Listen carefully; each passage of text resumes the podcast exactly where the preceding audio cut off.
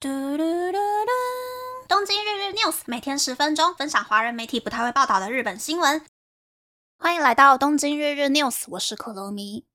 昨天我想说，如果再继续看新闻的话，我也会有心理阴影的，所以准备好节目之后，我就没有再看新闻了。但是我相信有很多的朋友关注这个日本地震的新闻，所以即使华语圈的媒体也有持续发漏新闻。但是我还是选一些比较少媒体会介绍到的部分来跟大家分享。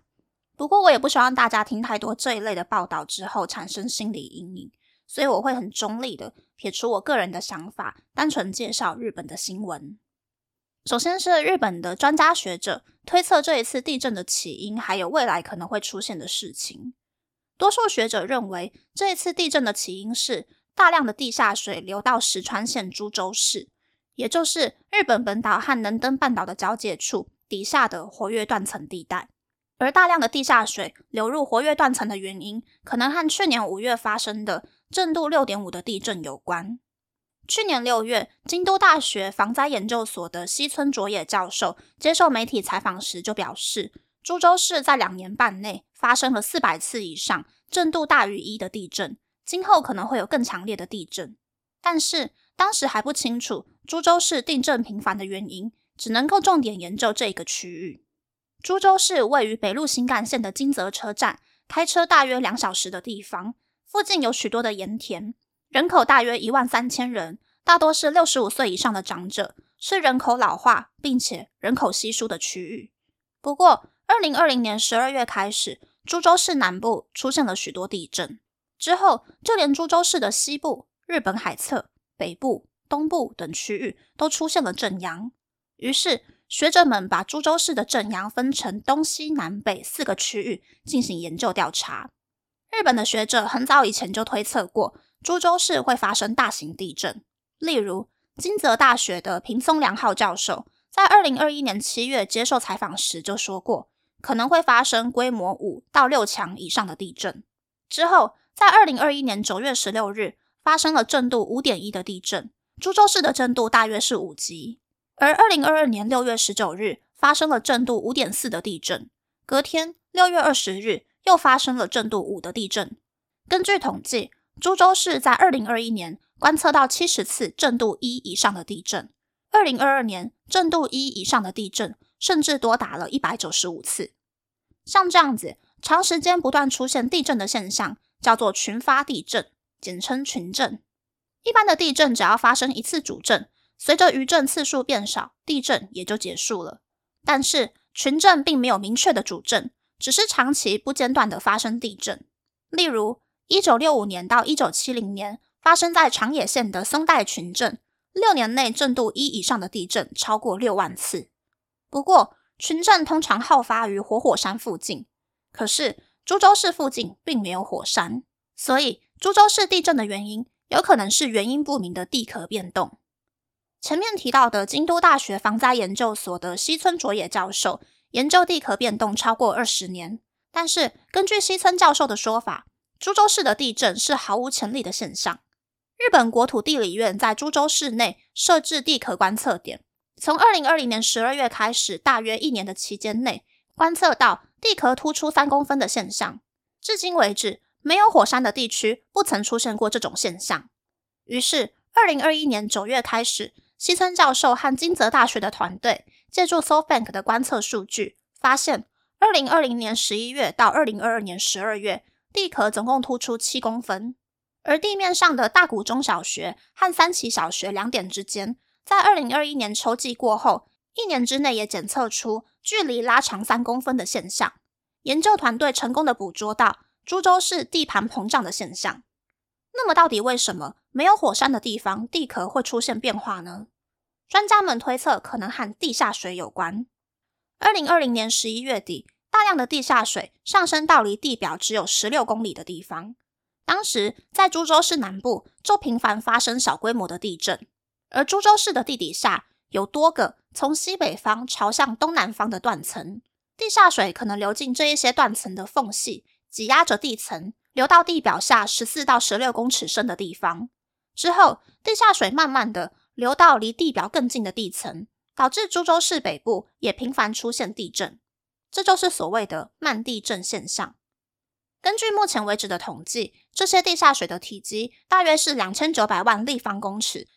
像这样长期用精密仪器追踪地下水流动以及慢地震现象的案例并不多。这个研究报告还在今年六月登上英国期刊《Scientific Reports》科学报告。不过，因为很难从地下抽取样本，所以还不清楚株洲市地底下的地下水的成分。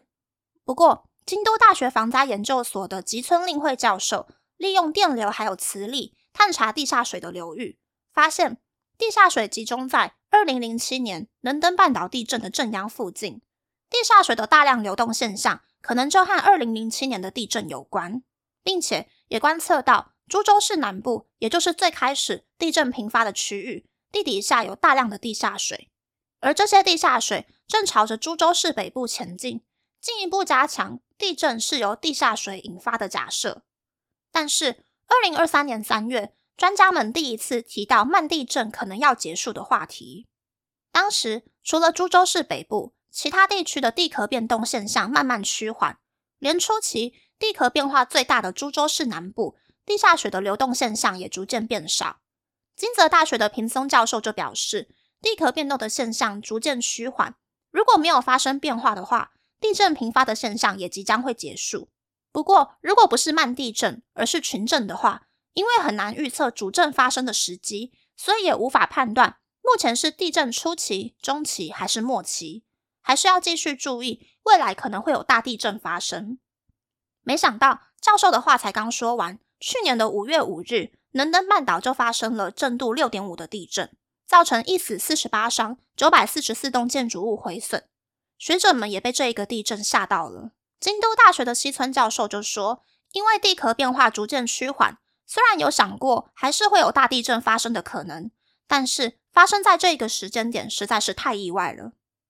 从那之后，日本的专家学者们分成了两种论述。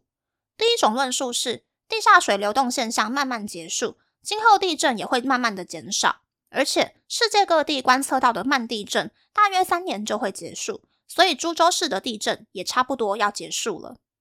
第二种论述是，之前的地震都集中在株洲市北部的海岸线上，但是五月五日的地震却发生在株洲市北部的海域，代表震央不断的扩大。所以推论，正央延伸到株洲市海底的活跃断层。如果海底断层发生地震的话，规模就有可能会超过七级以上。而且，海底断层发生地震，就意味着可能会带来海啸。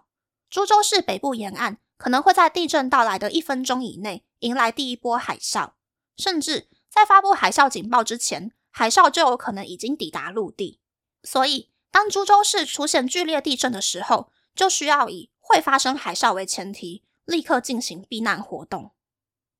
这一篇新闻是石川县当地的北陆放送电视台剪辑以往的报道串起来的一篇长篇新闻。而根据北国新闻的报道，在昨天早上日本时间九点四十五分为止，有十八个县派出了五百四十六个消防救助队前往灾区救难。石川县有十六个乡镇市断水，四万五千七百户停电。二十二条道路，一共三十九个路段受损。能登半岛上的高速公路能登里山海道，只有靠近日本本岛的前半段恢复通行。乘客一度困在车上待了十二个小时的北陆新干线，在日本时间昨天下午一点过后恢复全线通行。能登铁路部分路段地层隆起弯曲，车站月台和天桥受损，依旧维持全面停驶。能登机场的滑行道发现了四到五个长十公尺、深十公分的裂痕，大约有三百八十人在停车场避难。在日本本岛上的石川县小松机场有四架航班停飞，不过日本航空和全日空空运将会各加开一个航班。那么，那么这次的分享就到这边，不知道大家喜不喜欢这样的节目呢？欢迎大家留言和我分享你的想法。喜欢这个节目的朋友，可以在 Apple、Spotify、s o n KKBox、First Rate、Mixer Box 等 Podcast 平台和 YouTube 订阅《东京日日 News》，多多按赞、评分，或是在 s o n 想要赞助这个节目，还可以在 Instagram 追踪《东京日日 News》DJ Talker 的账号。拜拜。